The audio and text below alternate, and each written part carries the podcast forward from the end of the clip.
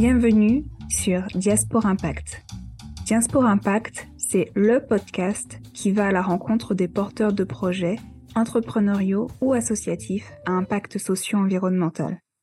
Le point commun de ces porteurs de projets, ils sont tous et toutes issus de la diaspora africaine et ont monté un projet sur le continent. Je m'appelle Lucie Zonza. Après avoir aidé une dirigeante d'association franco-congolaise à communiquer sur son projet sur les réseaux sociaux, j'ai eu envie d'entendre le récit de ces optimistes qui mettent leurs compétences au service d'une transition juste sur le continent. Monter un projet d'entreprise ou d'association entre l'Europe et l'Afrique représente de nombreux défis. Financement, gouvernance, stratégie. Face à ces questionnements, les porteurs de projets apprennent sur le tas. Ça passe ou ça casse. Parce que les bonnes pratiques méritent d'être partagées et que le réseau, c'est la vie, Diaspora Impact réunit les récits pour encourager, inspirer et rassembler les porteurs de projets de la diaspora africaine. Bonne écoute Bonjour à tous. Aujourd'hui, je reçois Jean-Aimé Moulungi. Jean-Aimé est le président de l'association Yidika Village Créatif. Bonjour Jean-Aimé. Bonjour Lucie. Merci beaucoup euh, de me rejoindre pour l'enregistrement de cet épisode. Jean-Aimé, est-ce que vous pouvez euh, résumer le projet de Yidika Village Créatif en une phrase, s'il vous plaît? C'est la lutte contre euh, la pauvreté, l'amélioration des conditions de vie et une bonne santé pour les populations. D'accord. Et donc le projet Yidika Village Créatif, est-ce que vous pouvez nous expliquer comment cette idée vous est venue Parce que c'est un projet qui est, qui est plus si récent que ça, en fait. Vous existez depuis 2010. Si, 2010, euh, oui. En fait, euh, l'idée du projet ne vient pas de moi. L'idée du projet vient d'un couple euh, d'amis dont le mari était avec moi du temps où j'étais en Afrique centrale au Congo-Brazzaville, au lycée agricole. Et nous sommes tous arrivés en France en 92 en même temps. Et en 2010, avec son épouse, ils ont eu l'idée de créer une association ils m'ont sollicité. Euh, j'étais d'emblée intéressé et donc je me suis engagé euh, dès la création de l'association en qualité de vice-président. C'était en 2010 et en 2012, euh, le couple est parti comme volontaire de l'association au Congo pour une mission de deux ans. Ils ont travaillé à Pointe-Noire. Et en 2013, nous avons adhéré à un grand programme qui se déroulait au Congo-Brazzaville, qui s'appelle le, le PCPA Congo, le programme Concerté Pluriacteur Congo financé par euh, l'AFD, dirigé et, piloté par euh, l'ONG française, euh, le CFSI, Comité français pour la solidarité internationale. Donc, c'était en juin 2013 où nous avons adhéré et au cours de la même assemblée plénière, j'ai été élu au comité de pilotage du PCPA, puis réélu en 2017 et je suis resté au comité de pilotage du PCPA jusqu'à la fin du programme en avril 2022. Ça fait euh, beaucoup d'informations, mais comme ça, ça nous donne le fil, euh, le fil conducteur euh, de ces dix ans d'engagement entre la France et, le Congo-Brazzaville.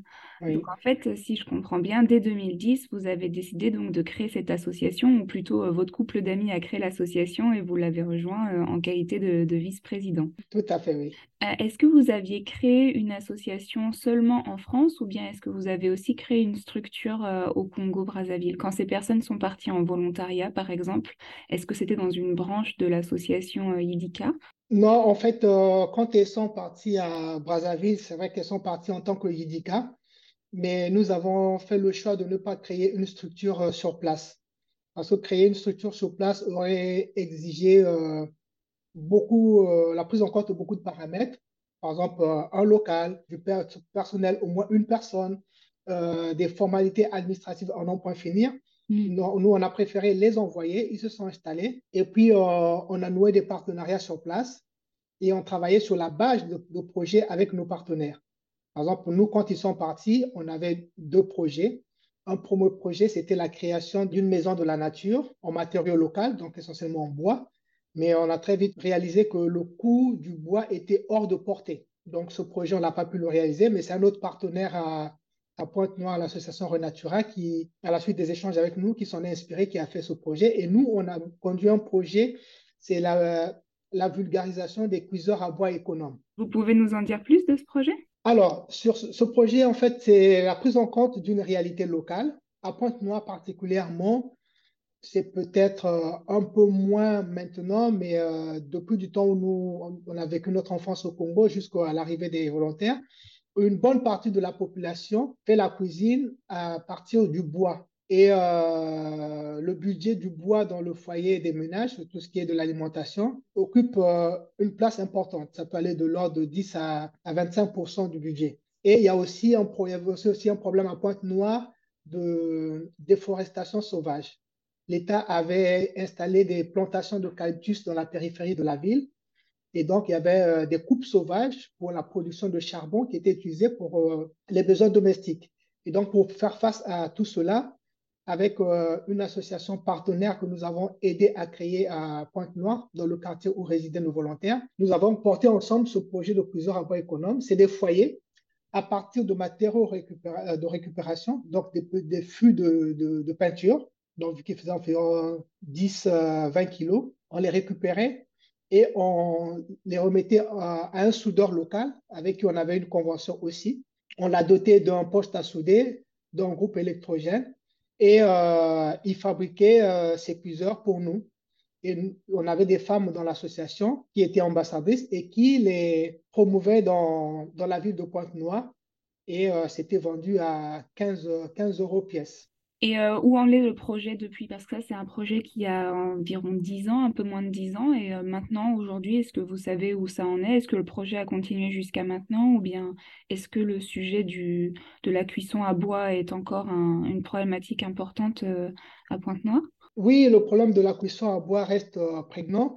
Et, malheureusement pour nous, le projet n'a pas continué parce que au terme de la mission de nos volontaires, nous avions aussi créé une collaboration avec euh, l'ONG française ASI, Association pour la solidarité internationale, qui aide à, la réinsertion des jeunes filles mères mm-hmm. et des jeunes filles en rupture de lien familial par la formation de métiers manuels. Mm-hmm. Et il y avait à l'époque, euh, je crois qu'il était VSI, l'association, qui euh, avait repris le projet parce mm-hmm. qu'il a trouvé que c'était intéressant vraiment pour, par rapport à ce qu'il faisait pour les filles, parce que il plaçait des jeunes filles dans les ateliers de formation en soudure. Et donc, ce projet implique une bonne partie de, soudure. Donc, il a dit ce serait intéressant que ces filles-là en atelier puissent contribuer à la fabrication des cuiseurs. Et donc, euh, il a pris le process en main, il a fait même évoluer, il a travaillé avec les équipes techniques d'une entreprise euh, sous-traitante du secteur pétrolier à Pointe-Noire, Friedland, qui ont amélioré le, le process de façon à ramener le coût de vente à un peu moins de 12, 10 euros. D'accord, donc oui, 20, 20, 30% voilà. de, Alors lui, il s'est retrouvé, face à deux difficultés. Mm-hmm. La première, c'est qu'il n'avait aucune personne ressource pouvant s'occuper essentiellement de ce projet. Ça, c'était la plus grosse difficulté.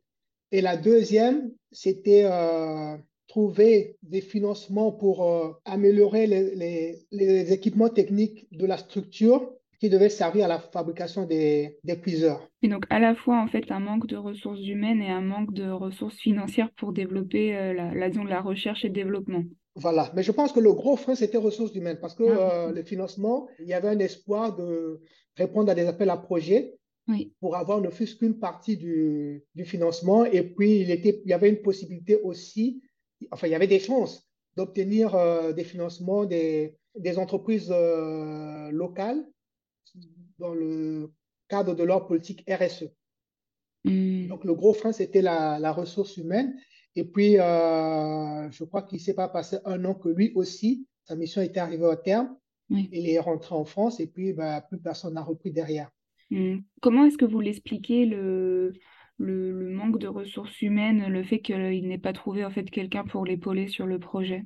Pour lui aussi, c'est euh, il faisait avec le budget euh, qui lui était euh, défini à l'avance au niveau de Paris. Donc, euh, lui, il ne pouvait pas recruter quelqu'un sur place parce qu'il ne pouvait pas le rémunérer cette personne. Et au niveau de, Paris aussi, ben, ce n'était pas possible parce que l'action qu'il mène là-bas, c'est sur la base des financements qu'ils ont obtenus à partir d'un appel à projet, des lignes directrices bien claires et définies. Et euh, quand on s'engage dès le départ pour dire les charges de personnel, c'est ceci, voilà, en cours de route, on ne va pas euh, y déroger, sauf si on trouve un financement complémentaire ailleurs. Donc, c'était vraiment ça la limite. Mais sinon, que sur la place de Pointe-Noire, il y avait la possibilité de trouver les acteurs de la société civile pouvant porter à, bras le corps cette action au niveau de l'Asie. Oui, je comprends, c'est très clair. Je comprends que dès quasiment le début du projet, vous avez été en lien avec des associations partenaires sur place ou même des entreprises dans le cadre de leur, leur programme de, responsabilité sociale des entreprises, de, RSE. alors en fait, Comment est-ce que vous trouviez ces associations, euh, ces associations sur place? Et puis en fait, euh, comment est-ce que vous organisiez les, partenariats ou comment est-ce que vous organisez les partenariats? Est-ce que vous faites des contrats ou bien c'est juste euh, des engagements que vous prenez les uns envers les autres? Comment ça se passe en fait cette, cette recherche et cette création de partenariats avec les associations locales? Alors, ça s'est fait en deux étapes. La première étape, c'est vraiment le vivier du PCPA Congo. Et c'est même ce qui avait aussi facilité euh, l'arrivée et l'installation de nos volontaires. Parce qu'au niveau du PCPA Congo, euh, on nous avait présenté un certain nombre d'acteurs associatifs dont les associations étaient membres du programme. Et euh, on en avait identifié un, Agide, qui est dans le quartier de Mpaka Pointe-Noire, avec qui on avait signé une convention dans le cadre de cette convention, on leur avait installé un centre de ressources et doté de matériel informatique. Et euh, on en avait fait euh, le premier point d'information Ritimo en Afrique centrale. Et donc après, une fois sur le terrain, investi sur le terrain, on a aussi identifié des acteurs, soit par les actions du PCPA ou alors les actions qui étaient sur le territoire auxquels on participait. Il faut reconnaître il faut retenir qu'on était euh, très actifs et en contact aussi avec euh, l'équipe euh, du personnel de l'IFC, l'Institut français du Congo. Mm-hmm. Et donc là-bas aussi, on rencontrait des, pas mal d'acteurs associatifs et développement. Et c'est comme ça qu'on on arrivait aussi à en découvrir quelques-uns. Par exemple, en PACA, on a découvert le cercle culturel des enfants et mhm. avec qui on a, on a eu une très bonne collaboration et qui continue jusqu'à aujourd'hui. Donc, on avait une convention, on a signé une convention avec le CCE, on a signé une convention avec Agide. Avec euh, Asie, c'est vraiment le, le, rapport humain qui a fait converger les intérêts sur ce projet de CBE. Et Paul-Antoine, euh, qui était là, a proposé de reprendre le projet, mais euh, on n'est pas arrivé au point de, de faire un conventionnement entre nos organisations. Parce qu'il aurait fallu que ce soit IDICA avec euh, Asie ici en France. Euh, ça pouvait ne pas aboutir, alors que tel qu'on était parti, ben, le projet pouvait se faire sur le terrain sans problème. D'accord, donc un gros réseau euh, d'associations et de, de disons, de, de, de, projets, que ce soit en France sur plus la solidarité internationale et aussi localement autour soit des associations en fait euh, locales euh, congolaises euh, ou alors des, des, projets portés autour, enfin, par la, disons la diplomatie française avec l'Institut français par exemple. Oui, oui, oui. Et au niveau des, financements, en fait, comment est-ce que vous vous êtes financé? Est-ce que c'était des dons? Vous avez répondu à des appels à projets? Alors, nous, dans ce qu'on a fait, c'est essentiellement les, des dons de sympathisants de volontaires, de, bienfaiteurs, et essentiellement euh, ici en France. Et euh, au Congo, on a eu euh, un apport financier très, très important, c'est que en 2013, il y avait un grand besoin dans le quartier où étaient implantés nos volontaires. Il y avait un cours d'eau qui servait de, de, frontière entre deux quartiers. Et il y avait une passerelle de fortune qui, donc, il y avait la pluie, se trouvait sous l'eau. Mm-hmm. C'était euh, une partie d'un châssis de véhicule qui était rouillé. Ah, et donc, euh, quand c'était sous l'eau, il y avait des risques de se blesser, de choper du tétanos. Et aussi, euh, il y a eu pas mal de risques de noyade de, personnes âgées et de jeunes enfants. Parce que mm-hmm. le public scolaire de primaire, et collège et lycée passait par là pour aller à l'école. Donc, on a pris en main ce besoin des populations. On a travaillé avec association locale qu'on a aidé à, créer, DIDECO, Dynamique de développement communautaire. Et euh, lors d'une rencontre avec euh, le consul de France, on l'avait approché pour euh, voir si au niveau du consulat, on pouvait avoir un, un, peu de financement pour nous aider dans nos actions. Mm-hmm. Et il nous a dit que eux, en dehors des fonds du SCAC, ils ne pouvaient pas. Mais il avait retenu notre demande et notre organisation. Mm-hmm. Et euh, à la faveur d'un nouveau contrat de Total, une société pétrolière à Pointe-Noire au Congo. Ils avaient fait euh, un appel d'offres et euh, ils avaient retenu une entreprise prestataire, Technip, mm-hmm. pour la construction, je crois, des pipelines et consorts. Et quand Technip arrive à Pointe-Noire, et dans le cadre de sa politique RSE, il a voulu mener une action directement au contact des populations, mm-hmm. non pas passer par les structures étatiques ou administratives. Et donc, le consul avait eu connaissance de, cette, de ce besoin et leur a parlé de IDICA.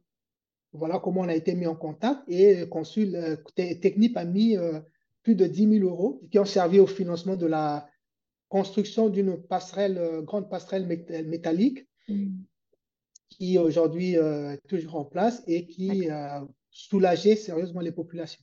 D'accord, donc là, la passerelle, en revanche, existe toujours et est toujours d'utilité pour, pour, le, pour le, le, enfin, les personnes qui, qui, qui, qui franchissent ce cours doré. D'accord. Donc en fait, euh, à la fois des dons et aussi euh, bah, justement à, nouveau cette responsabilité sociale des entreprises qui vous a permis euh, de d'obtenir en fait des financements lors d'appels à projets. Est-ce que vous avez obtenu d'autres financements liés en fait à, aux politiques RSE de, d'entreprises, soit au Congo, soit d'entreprises multinationales? De financement dans ce style, non. Mais sauf que à partir de 2014, nous nous sommes un petit peu étendus parce que quand on a commencé, on était qu'en Pointe-Noire. Nous nous sommes intéressés à une autre région, le département du Niari, et notamment la ville de Dolisie, qui est environ 140-160 km de Pointe-Noire. Et là-bas, on, s'est intéressé aux questions agricoles. Donc, euh, appuyer, soutenir et accompagner les producteurs agricoles. Et donc, on a, grâce à un appel euh, à projet interne du PCPA Congo, un dispositif qu'ils appelaient FAP, le Fonds d'appui projet, nous avons pu bénéficier euh, d'un financement sur la base d'un projet qu'on a porté avec un partenaire local de Dolisie, ALPN, l'Association de lutte pour la préservation de la nature. D'accord. Et euh, ce financement, c'était autour de, je me souvienne, 5 euh, ou 6 000 euros, qui nous a permis d'aider à la structuration de ce qui existe aujourd'hui, qui s'appelle l'Europn, ROPN, le réseau des organisations paysannes du Niari. Voilà les seuls, euh, les seuls financements qu'on a, qu'on a obtenus. Ça me permet de, de, passer sur la partie agriculture donc, du projet. Donc, est-ce que vous pouvez nous parler un peu plus du, du réseau? Alors, ROPN, c'est ça hein, Oui. Réseau d'organisations paysannes du Niari. Mm. N-I-A-R-I. Je note parce qu'avec euh, tous ces sigles entre PCPA, AFD, CFSI, ACI, UFC, euh, ALP, voilà, européenne, il faut suivre. Et donc, voilà. voilà, il y a ce financement qui a permis à la création de ce réseau. Euh, quelle était la place de, de Yidika dans ce réseau et quelle est sa place aujourd'hui? Comment est-ce que vous vous y impliquez? Alors, la place de Yidika, c'est vraiment la position de facilitateur. Euh, il faut dire que déjà, euh, avant qu'on lance ce projet, il y avait déjà eu au niveau du PCPA une analyse du territoire du Niari et la mise en focus d'un certain nombre de problématiques dans les difficultés que rencontraient les exploitants, producteurs et groupements agricoles. Et donc, euh, à partir de, partant de ces études, euh, nous avons commencé à nous y intéresser en tant que nous, YIDICA. Et euh, le PCPA a initié aussi une action d'envergure au niveau national où ils encourageaient des initiatives de projets de développement local. C'est-à-dire qu'on mettait ensemble des associations la société civile d'une localité, les représentants des pouvoirs publics et les populations donc, qui réfléchissaient ensemble sur les besoins du territoire, on définissait les priorités, mm-hmm. on retenait quatre à cinq priorités, hiérarchisait les priorités, on définissait le coût en termes de projet, et puis portait ensemble une demande de financement auprès du PCPA. Et donc, le PCPA finançait à hauteur de 60-70% du budget, et le reste, c'est euh, cofinancement par les pouvoirs publics engagés, et éventuellement aussi euh, les contributions volontaires des populations bénéficiaires de, ces actions-là. Mm.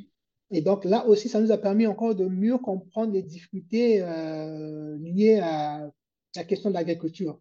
Or, il se trouve que Dolisie, la capitale du Niari, et le Niari, c'est vraiment une zone, une terre très propice à l'agriculture. Mm. Voilà. Donc, nous, on a fait le choix de nous intéresser à cette question. Donc, on en a parlé avec Alpn qui était sur place.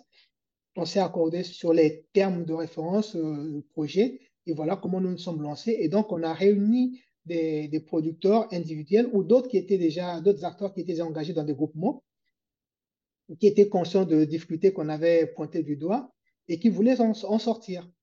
Donc, nous, on a aidé à la structuration jusqu'à leur euh, enregistrement en préfecture, leur, ouvrir, un compte euh, au niveau d'un établissement mm-hmm. de microfinance et euh, commencer à faire un peu du lobbying pour eux. Donc, à titre personnel, je les ai amenés et présentés au président du conseil départemental euh, de l'époque, parce que là, mhm. ils ont changé de mandat depuis moins de trois mois, euh, présentés au maire de la ville, les présenter à la direction départementale de l'agriculture, et puis réfléchir avec eux euh, des petites actions qui pouvaient les aider à prendre leur essor et progressivement se, se professionnaliser.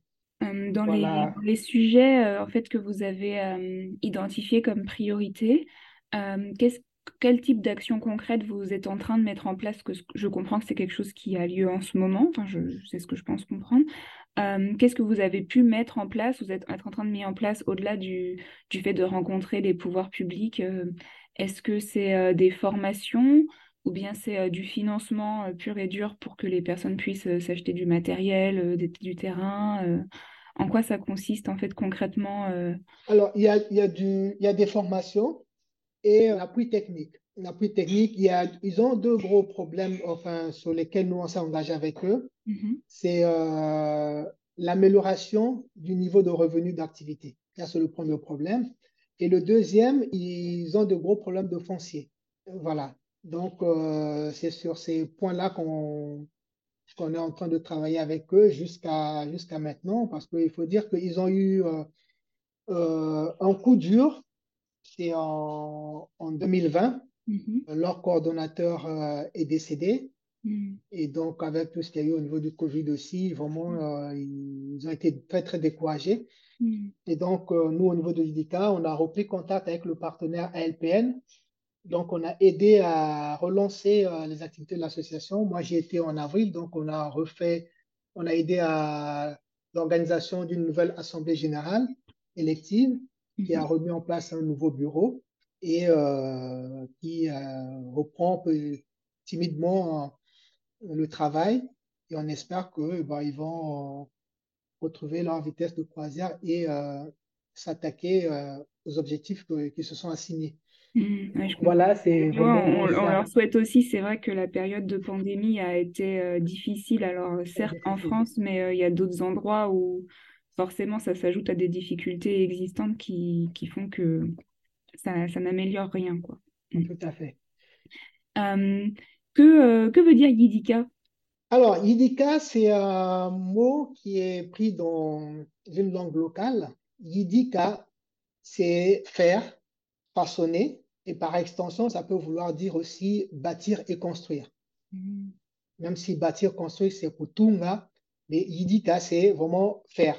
Donc, faire. choisi, voilà, l'IDICA, euh, l'association qui façonne, qui fait euh, la communauté. Mm. Et euh, vous avez mentionné que vous étiez au, Congo en avril de cette année. Est-ce que vous rentrez régulièrement justement pour, pour les projets de, de l'association? Alors, il faut dire que depuis 2013, mm. du fait de mon mandat au comité de pilotage du PCPA Congo, je m'y rendais au moins deux fois par an pour les sessions du comité de pilotage. Ah, je vois. Profitant de, de ces déplacements sur place au Congo, ben, je prenais aussi quelques jours pour, euh, quand il me restait encore suffisamment de congés euh, au boulot, pour euh, mener les actions de Yidika sur Pointe Dolisie et Pointe-Noire. D'accord, je vois. Donc vous, y allez régulièrement, comme ça, ça permet d'assurer un suivi. Et puis c'était, ça entrait parfaitement dans le cadre de votre mandat avec le PCPA, euh, ce, comité en fait euh, qui était soutenu par l'AFD. Tout à fait, oui. oui. Euh, est-ce que, bon, là, du coup, au tout début, je comprends que vous étiez au moins trois, donc votre couple d'amis et vous. Est-ce que là, aujourd'hui, euh, en France, en fait, euh, Yidica, c'est qui, en fait? Est-ce qu'il n'y a que vous ou bien il y a une équipe de, bénévoles euh, réguliers? Combien est-ce que vous êtes Alors, Yidica, c'est pas que moi. en France, il y a, il y a des sympathisants, des bénévoles, mais le Covid est passé par là aussi. Mm. Donc, on a toujours le couple, le couple d'amis qui étaient les fondateurs. On a cinq personnes euh, qu'on peut aujourd'hui dire euh, actives et puis beaucoup d'autres euh, de sympathisants. Et au bureau, nous sommes trois. Il y a moi qui suis le président. Il y a Florian Marchadour qui est le secrétaire et son épouse Rech Marchadour qui est trésorière. Et les deux sont basés au Congo depuis juillet 2001. D'accord, donc euh, des personnes de confiance sur place et depuis longtemps. Oui. Hmm. Et euh, j'imagine que le fait de les avoir sur place euh, au Congo, ça vous permet aussi, vous, de garder en fait un lien avec vos partenaires associations plus, plus aisément que... Enfin, voilà, parce que vous rentrez quand même régulièrement, mais d'après vous, est-ce que en fait leur présence est essentielle sur place. Est-ce qu'il faudrait toujours, d'après vous, qu'il y ait quelqu'un de Yidika au Congo pour que les choses avancent? Ou vous, vous, verriez piloter euh, l'association à distance de France euh, au quotidien? Alors, il faut dire que quand vous m'avez posé la question sur l'installation de Yidika au Congo, je vous ai dit qu'on avait fait le choix de ne pas créer de structure au Congo. Mais peu avant, parce que Florian Erech euh, était d'abord au Congo, ils sont revenus en France en 2019. Ils ont souhaité y retourner parce que les activités de Florian pouvaient le permettre. Ils sont retournés.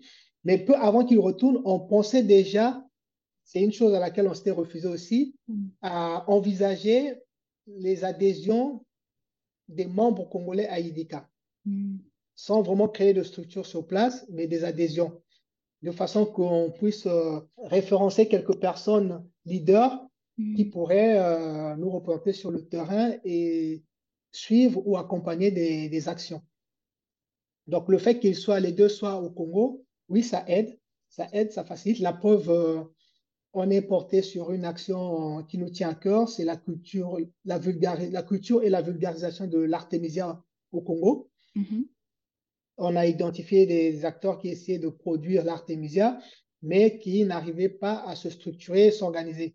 Et donc, nous, là, par exemple, le 19, le samedi dernier, on a organisé un atelier à Brazzaville qui a eu beaucoup de succès. Et euh, on a, par exemple, un partenaire qui est à plus de 500 km de Brazzaville qui a envoyé deux participants. Donc en fait, euh, les personnes qui organisé l'atelier, c'était euh, donc les membres de votre bureau. Euh, oui. c'est ça? D'accord, je comprends mieux parce que vous, vous m'en aviez parlé. Je m'étais dit, mais alors qui organise ces ateliers si j'en aimais en France? Donc, je, comprends mieux. Ça nous permet de, parler de, ce sujet de l'artémisia qui est quand même un des sujets récents et dans lequel Yidika met, met beaucoup d'énergie. Donc, qu'est-ce que c'est que l'artémisia? Et euh, donc, en quoi, en fait, c'est une plante qui est importante euh, au, Congo ou du moins dans les communautés euh, avec lesquelles vous travaillez? Alors, l'artémisia, c'est une plante en France qui a des sœurs cousines ou qui existe en France aussi, on l'appelle l'armoise. Et nous, la, les variétés de l'armoise qui nous intéressent, c'est l'armoise annuelle, donc l'artémisia annua, et l'artémisia afra, qui est vraiment une souche africaine. On y a découvert que cette plante avait des vertus sur la lutte contre le paludisme ou la malaria. Et cette plante a été utilisée à cet effet déjà depuis plus de 2000 ans en Égypte, c'est le pharaon, et en Chine. Donc moi, je me suis intéressé à partir de 2008-2010 à titre individuel. Je me documentais là-dessus. Et puis, euh, il est arrivé que Florian aussi euh, s'y intéressait. Et quand on l'a su, ben, il y a une action qui a été euh, engagée et euh, une collaboration avec euh, la Maison de l'Artémisia, qui est une ONG basée en France, qui aide aussi à, la multiplication des implantations dans les pays en développement, des structures de production d'artémisia. L'idée, c'est vulgariser cette culture dans les populations et faire en sorte que, notamment le cas du Congo, quasiment chaque famille ait sa plante ou ses plantes d'artémisia dans son jardin, dans sa cour, pour qu'en cas de problème de paludisme, ben, ils puissent s'en servir pour, pour se soigner. il faut retenir que cette plante, dans l'utilisation comme remède contre le paludisme, jusqu'à ce jour, on n'a pas identifié d'effets secondaires à la suite de la prise de la tisane d'artémisia, ni de cas de décès. Hmm. Voilà. Et il y a, y a, une littérature scientifique qui euh, ne cesse de s'enrichir euh, sur euh, cette culture et son, son effet sur le, le, paludisme. Et pour votre information, quand a commencé le Covid-19 en Chine, parmi les premiers tests thérapeutiques qu'ils ont eu à faire, ils ont aussi utilisé l'artémisia, mm. qui s'est avéré efficace là-dessus. Donc voilà. Donc nous, le but, voilà, c'est aider quand on identifie des producteurs à leur structuration et en faire des points référentiels. Et euh, s'ils sont intéressés, les aider à créer ce qu'on appelle les maisons de l'artémisia.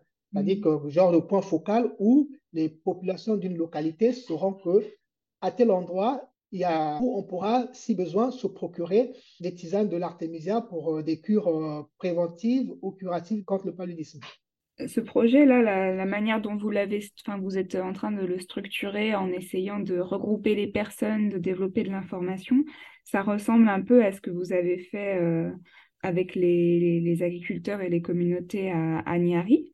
Euh, est-ce qu'il y a eu des choses différentes en fait dans la manière de l'organiser ou des, obstacles ou des défis euh, auxquels vous, vous êtes confrontés pour l'Artemisia et, pour lesquels vous, n'aviez pas eu de, soucis euh, au Niari ou, vice-versa?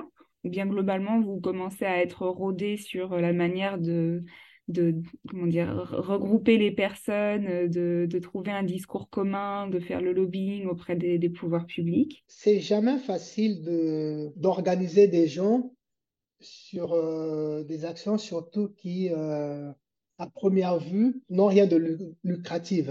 Hmm. Mais après, le, le plus important, c'est d'arriver à identifier des gens qui, qui partagent, ne fût-ce qu'un petit peu, la même sensibilité que vous sur euh, la thématique. donc, pour l'Artemisia, ça a été différent de la démarche qu'on a eue pour, euh, pour l'Européenne, mm. pour la, création d'Européenne. Mm. Parce que l'Artemisia, on est parti euh, d'une initiative où on, on a d'abord ciblé des, des, personnes qui étaient déjà engagées dans la production des, des PPAM, c'est des plantes et produits, plantes à parfum aromatiques et médicinales locales. Ok, Donc, ils appellent des ou des herboristes. Mm-hmm. Et euh, on leur a parlé de, de l'artémisia. Tous n'ont pas adhéré à la chose, mais il y en a un qui s'y est intéressé et on s'est appuyé sur lui pour euh, créer, lancer une culture d'artémisia sur 400 mètres carrés et euh, monter un projet qui a permis la création de la maison de l'artémisia. Donc, dans ce cadre, on a aussi été aidé par la maison de l'artémisia France. Mm-hmm. Et aujourd'hui, à Dolésie, il y a ce point-là qui est connu de tous, euh, la maison de l'Artémisia chez, chez Papa Santé. C'est comme ça qu'on l'appelle, le monsieur. Donc, c'est à Dolisie. Hein. À, à Dolisie, oui. Et donc, aujourd'hui, euh, dans le cas de l'Artémisia, on essaie de s'étendre. Il y a, il y a un, rêve euh, et on essaie de voir dans quelle mesure on peut mettre sur pied le projet qui s'appellerait la route de l'Artémisia au niveau du Congo-Brazzaville. Mm-hmm. C'est de faire en sorte que dans les grandes localités de la route partant de Pointe-Noire à Brazzaville, on est des, maisons de l'Artémisia, mais euh, ça ne s'arrêtera pas qu'à Brazzaville, ça ira jusqu'à la partie nord du Congo. Donc, ce sera une sorte de méridionale qui partira du nord au sud du Congo et on, trouvera des, maisons de l'Artémisia. Et c'est ce qui a justifié que nous, IDICA, on ait sollicité notre, un de nos partenaires qui est à Makwa, dans le nord du Congo, Mhm. pour qu'il envoie des, participants à l'atelier du 19 et euh, pour le compte desquels IDICA a cofinancé le, le déplacement mhm. sur Brazzaville et les déplacements dans Brazzaville. D'accord, donc l'atelier, je précise, c'était le 19 novembre 2022, euh, un atelier sur, euh, sur l'artémisia et donc cet atelier, donc qui l'a animé? Alors, l'atelier a été animé par euh, des intervenants identifiés sur place euh, comme euh, producteurs d'Artemisia et qui ont aussi, eux, reçu en amont des formations avant de s'y lancer. Et donc, il y avait Rodrigue Kouaké, qui est producteur d'Artemisia sur la périphérie de Brazzaville, Sami, Sami qui est producteur d'Artemisia dans Brazzaville. Il y a aussi Florian qui est intervenu, mais beaucoup plus euh, techniquement, on a laissé euh, faire cela. Donc, il y a eu, ça s'est fait en deux parties. La matinée, c'était formation sur la culture de l'Artemisia, la sensibilisation sur la charte de la maison de l'Artemisia, la philosophie même qui entoure cette action pour nous, Yidika. Mm-hmm. Certes, les gens qui produisent l'artémisia peuvent euh, la commercialiser et en tirer un revenu, mais euh, voilà, euh, en restant dans certaines marges, c'est-à-dire que la, cure, le sachet de la cure de, pour adultes, qui représente à peu près 40 grammes, et dans cure d'une semaine, ne doit pas coûter plus de, plus de 2000 francs, 2500 francs CFA. D'accord, donc vous limitez le prix pour pas qu'en fait euh, une activité de, soins devienne lucrative au point que les personnes, enfin que ça, ça mette en difficulté les, les, les, les, malades potentiels. on, ne souhaite pas que, ce soit, que ça devienne un produit spéculatif. Oui. Et ça, on l'a vu ça pendant la période de Covid. Hein. On a une maison de l'artémisia à Pointe-Noire, tenue par Sosten Massamba Kolela, et pendant la période de Covid, il a eu des gens qui sont venus le solliciter, qui ont acheté des quantités, des quantités d'artémisia. Mm.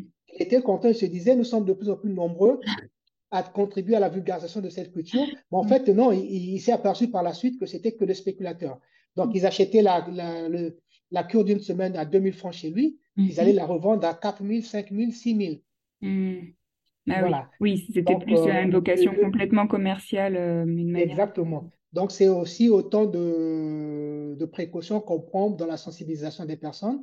Et l'après-midi, on les a amenés sur le terrain, sur les, les plantations, de, les productions de Sami. Donc, ils ont pu ah toucher du doigt ce, qui, ce que c'était euh, la conduite de la culture, les étapes de, de récolte euh, et comment faire euh, la multiplication végétative sur le terrain. Et aussi leur montrer que on peut cultiver l'artémisia avec d'autres cultures euh, maraîchères, par exemple, ou fruitières. Vous m'aviez mentionné que euh, vous aviez aussi fait des partenariats avec des lycées agricoles. Euh, je me souviens que vous avez aussi mentionné que vous, vous-même, vous, aviez fait un lycée agricole. on m'a raconté que dans les lycées agricoles, dans certains lycées agricoles du moins au Congo, les élèves n'avaient pas forcément de stage pratique. Euh, est-ce que euh, vous avez, vous, euh, mis en place des partenariats avec des lycées agricoles congolais ou bien des lycées agricoles français sur ce projet de l'Artemisia, justement? Alors, vous venez de toucher un sujet qui me tient particulièrement à cœur. C'est un sujet très, très, très pénible, difficile quand on voit, quand on connaît la réalité du Congo. C'est à peine croyable. Mais moi, j'ai fait les études, tout le cycle de l'enseignement agricole au Congo, excepté le cycle universitaire. Mm. Donc, euh, j'ai fait le centre de métier agricole. Après, je suis allé au collège d'enseignement technique agricole, puis le lycée agricole. Mm. Dans toutes ces structures, il n'y a jamais eu de bibliothèque. Jamais. Mm.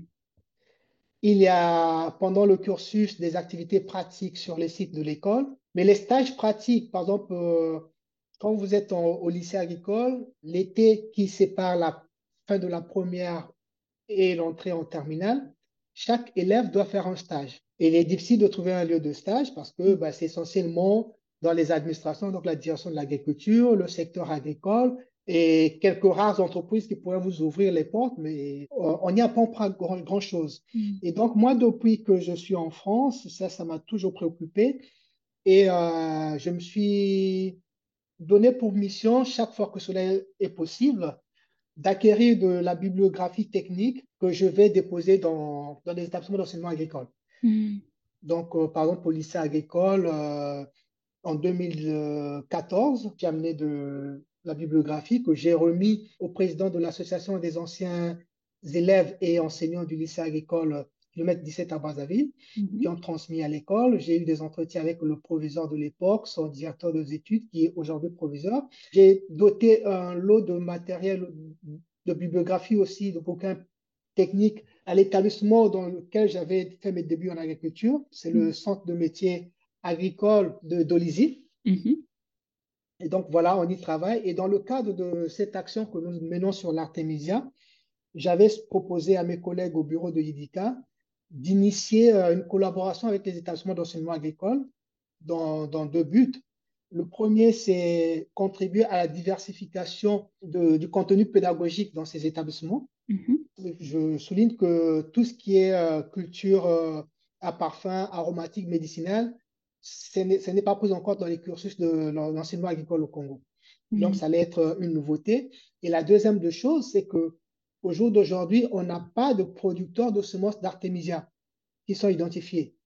Chaque fois qu'on a besoin de semences, on se dit, il y a un tel qui produit de l'artémisia, on va le voir au cas où il aurait prélevé des semences. Donc, même si on prend chez des producteurs, on ne peut pas euh, justifier d'une identité de la souche de semences qu'on utilise. Hmm. Donc, l'idée derrière, c'est si la collaboration marche, c'est de faire de ces établissements d'agriculture peut-être des points de référence de production de semences d'artémisia et leur permettre aussi de créer des banques de semences sur des cultures qui se sont acclimatées sur leur territoire. Donc, on a fait une première expérience avec euh, le SEMA-CTA de Dolisie 2020-2021. Malheureusement, ça n'a pas été concluant.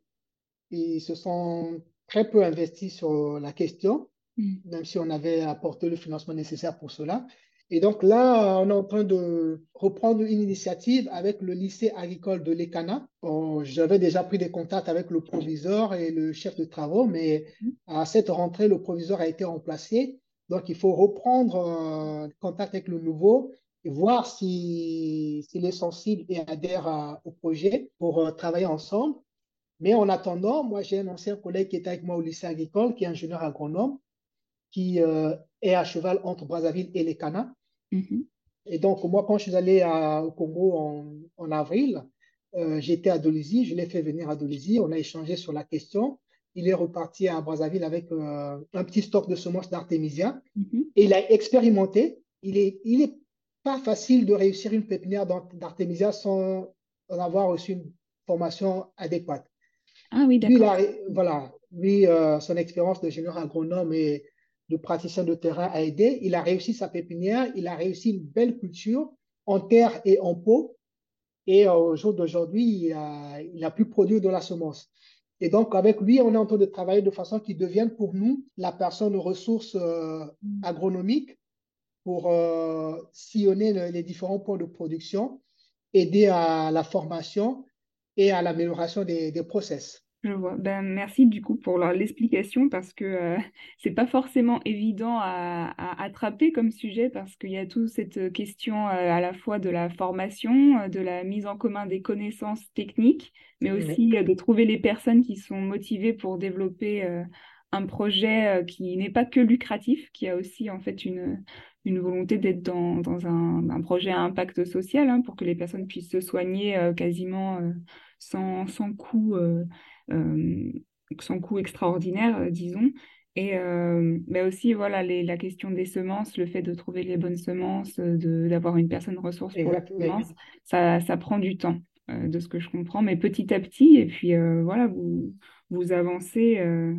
mais oui, avec euh, voilà il faut faut de la motivation hein. je comprends que en plus voilà vous avez des interlocuteurs les gens sont soit plus ou moins motivés parfois les gens changent donc il faut reprendre les discussions exactement exactement pour, prendre le cas de ce collègue euh, ingénieur agronome Achille Wusiwe euh, même si il a de par lui-même réussi son sa première expérience mais je lui ai proposé de participer à l'atelier de qui vient de se dérouler là le 19 novembre mhm. et il y a pris part. Donc voilà, c'est et ça a permis aussi, euh, ça lui a aussi permis de connaître tous les autres qui étaient déjà là et les autres aussi de faire sa connaissance et de savoir qu'il a déjà expérimenté et il est même, euh, il a pu même donner euh, une partie de, de, son stock de semences à d'autres qui en avaient besoin. Et euh, au niveau de, de, la bibliothèque, parce que vous avez mentionné, vous, euh, c'est à la fois Yidika, mais c'est aussi personnellement avoir cette envie de, de, fournir, de remplir les bibliothèques, de faire des dons euh, de livres dans les différents établissements que vous avez pu fréquenter ou, ou que vous connaissez.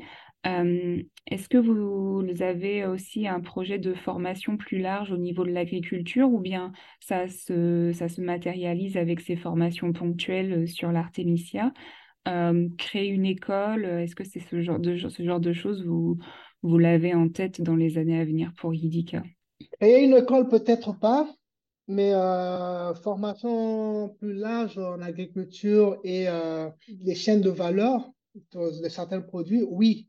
Oui, et euh, je pense que le, le, réseau européen pourrait servir de, de laboratoire pour cela. Mais à titre personnel, oui, euh, je veux juste rappeler que je suis euh, expert en ingénierie de développement local. Mhm. Donc, euh, tout ce qui coûte- touche les, les développements, développement territorial, l'animation territoriale, la relation avec les collectivités euh, locales décentralisées, c'est mon domaine. Mm. Et euh, donc, euh, ces savoirs, je veux les mettre en pratique effectivement sur la, la promotion de, de l'agriculture. Mais alors, l'agriculture sans intrants chimiques. Après, ceux qui voudront faire les intrants, avec les intrants chimiques, ils sont libres de le faire. Mhm. Mais voilà, c'est, c'est un choix parce que moi, je suis convaincu que euh, avec euh, l'agroécologie, la permaculture, on peut euh, répondre aux besoins alimentaires de, de l'humanité tout entière. Mais bon, ça, c'est, c'est une position qui n'est pas partagée par tout le monde, mais il y a un document qui est suffisamment édifiant là-dessus et convaincant. C'est euh, le film euh, Les moissons du futur Mhm. de, je crois, c'est Marie-Muriel Robin, je crois qu'elle s'appelle. Voilà. Et donc, euh, c'est ça mon cheval de bataille. Et comme je vous disais, je, dès que je peux, j'apporte des ressources euh, dans les établissements de l'agriculture.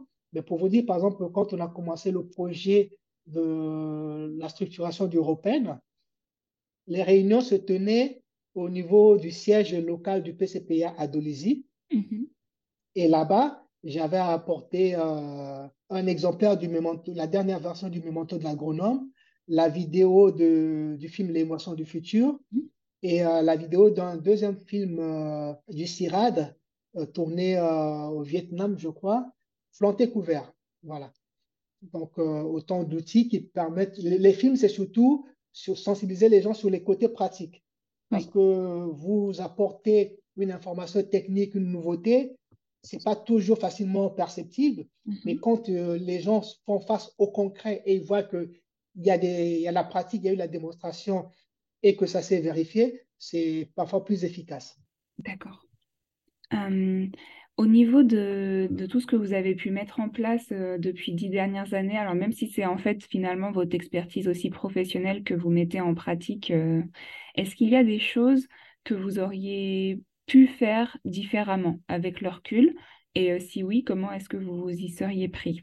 Oui, il y a des choses qu'on aurait pu faire euh, différemment. Je prends le cas du projet Cuiseur à bois économe. Je pense qu'on n'a peut-être pas eu la patience nécessaire pour euh, former au niveau de l'association partenaire des, personnes qui pouvaient, après le départ des volontaires, prendre en main ce projet et euh, le faire évoluer et éventuellement euh, être en capacité de solliciter, de répondre à des appels à projets pour financer euh, des actions. Parce que euh, ce produit est très demandé sur la place. La preuve, il y a même euh, une autre ONG française qui, euh, qui avait lancé le même projet sur Pointe-Noire et Brazzaville. Mhm.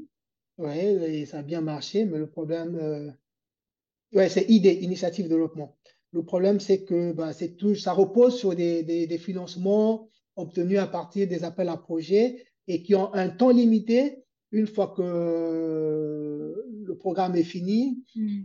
vous êtes bloqué, sauf si sur place, euh, des personnes, euh, des populations locales s'organisent et trouvent les moyens de pouvoir continuer l'action. Sinon, après, tout s'arrête, quoi. Donc, c'est là la difficulté. Et aussi au niveau du, du, du c'est bon, ça, on ne pouvait pas faire autrement, c'est d'avoir marqué d'une ressource, euh, de ressources hum- humaines euh, présentes sur place Mm. pour euh, aider le réseau quand il y a eu le décès de leur coordonnateur et le Covid. Oui, bon, après, c'est facile de refaire l'histoire une fois que les choses passaient, Ah bien sûr. mais il ne faut pas, faut pas rester sur le regret. C'est le tout, c'est de tirer les leçons et continuer à avancer pour euh, mieux agir. Oui, c'est ça, aller de l'avant. Quels sont vos objectifs pour euh, les, les un ou deux, une, une ou deux années à venir? Euh, immédiat, c'est euh, réussir à lancer une deuxième maison de l'Artemisia à Dolisie. Et donc, pour cela, encourager les membres d'Europen à mettre sur pied une culture de l'Artemisia sur une surface minimum de 1000 mètres carrés, sinon plus, mais le minimum 1000 mètres carrés. Euh, réussir le projet de la route de l'Artemisia, donc multiplier les maisons de l'Artemisia. Donc là, déjà, on, va structurer c'était le but de l'atelier du 19 novembre, aider à la structuration de la maison de l'Artémisia à Brazzaville. On créait euh, les canaux dans les plateaux. On créait Amakwa, qui sera le, le point focal ou alors euh, l'incubateur sur des maisons d'Artémisia sur toute la partie nord. Et euh, on peut ajouter une formation sur, sur l'agroécologie à, à Dolisie avec des techniques de multiplication végétative de rejet de bananiers, d'ananas. Donc euh, voilà, dans l'immédiat, c'est ça. Et je veux juste ajouter aussi qu'on a un partenariat avec euh, une jeune association tchadienne, c'est le comité des volontaires pour la promotion de l'éducation pour tous, qui est basé à, N'Djamena, qui travaille sur euh, l'alphabétisation des enfants d'éleveurs nomades. C'est des enfants qui, quand les parents sont pas en, déplacement, ils se sédentarisent temporairement pendant la période scolaire euh, dans la périphérie de N'Djamena. Mm-hmm. Sauf que ces enfants-là ne sont pas reçus dans les établissements scolaires classiques mm-hmm. et aucune, il n'y a aucune action aussi des pouvoirs publics pour leur apporter le savoir. Et donc, on a un partenaire avec le peu de moyens qui lui sont propres qui essaie d'encadrer ces enfants-là.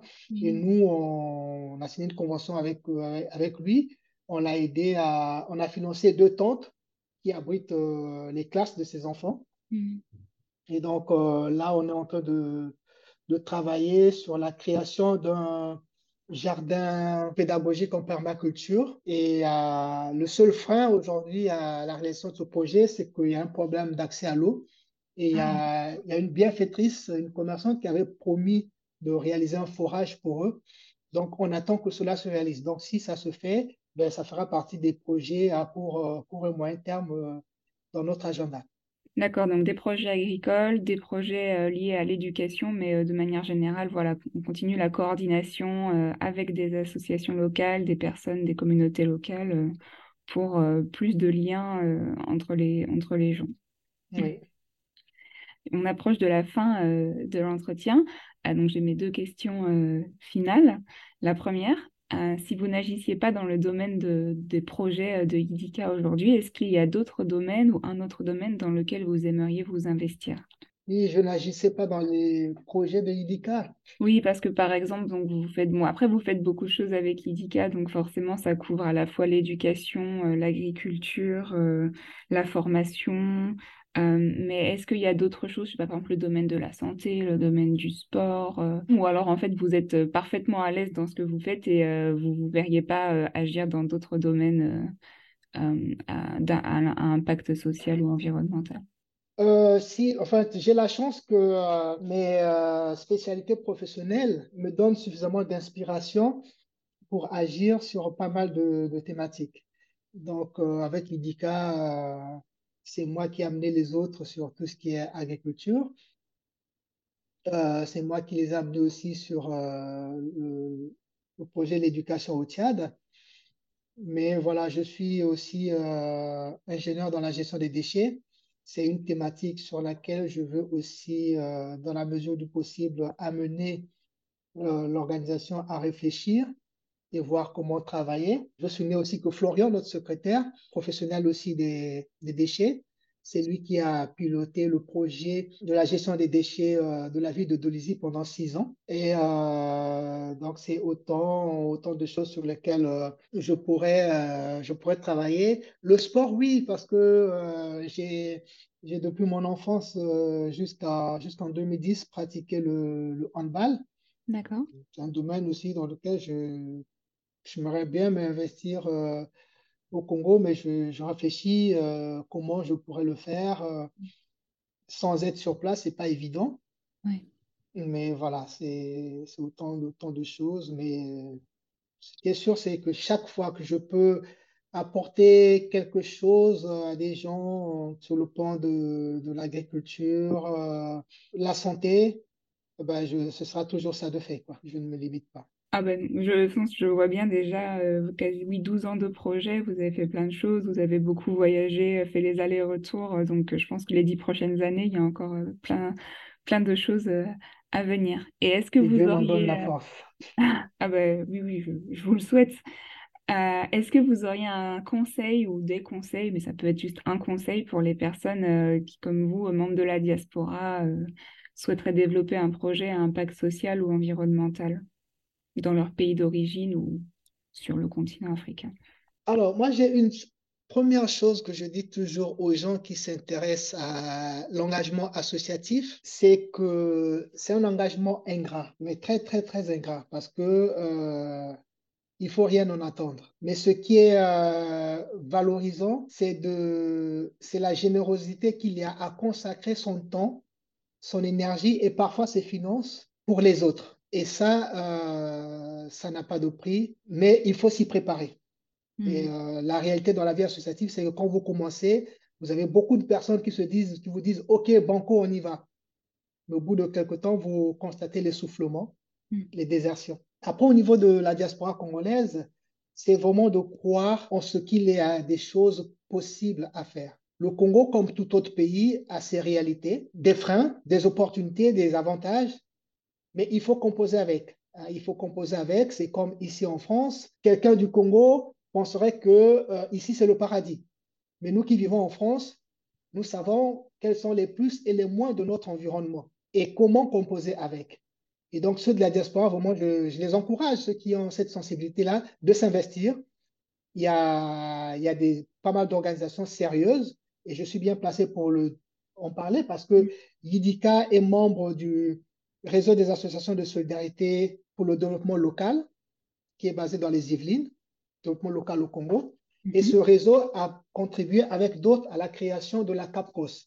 La CAPCOS qui est euh, une fêtière des organisations, euh, des associations de la diaspora congolaise orientées solidarité internationale. Et là-dedans, je suis au conseil d'administration, je suis chargé d'appui projet. Et la CAPCOS est euh, depuis, euh, on va dire, 3-4 ans, membre du Forum. Donc, il y a ce, des choses à faire. Mhm. voilà, il y a beaucoup de choses à faire. Donc voilà, que les gens euh, qui ont cette sensibilité n'hésitent pas, qu'ils s'approchent des organisations qui existent déjà, ou s'ils veulent, ils peuvent créer la leur. Mais voilà, euh, y croire et euh, y aller parce que oui, il y a, y a de quoi faire. Et euh, c'est pas toujours facile, mais euh, avec un peu d'engagement, de la motivation, on y arrive parfois, aidé par d'autres, et même quand on s'y attend le moins. Je vous dis, nous, on- euh, sans le financement de Technip, on n'aurait jamais pu réaliser la passerelle Ampaka. Mhm. Mais cette passerelle, c'est quelque chose qui restera plus de 30 ans et les gens en parleront toujours. Tous ceux qui ont connu ce qu'il y avait avant diront toujours Ah, c'est parce que Idika est passé par là qu'on a ceci. Mhm.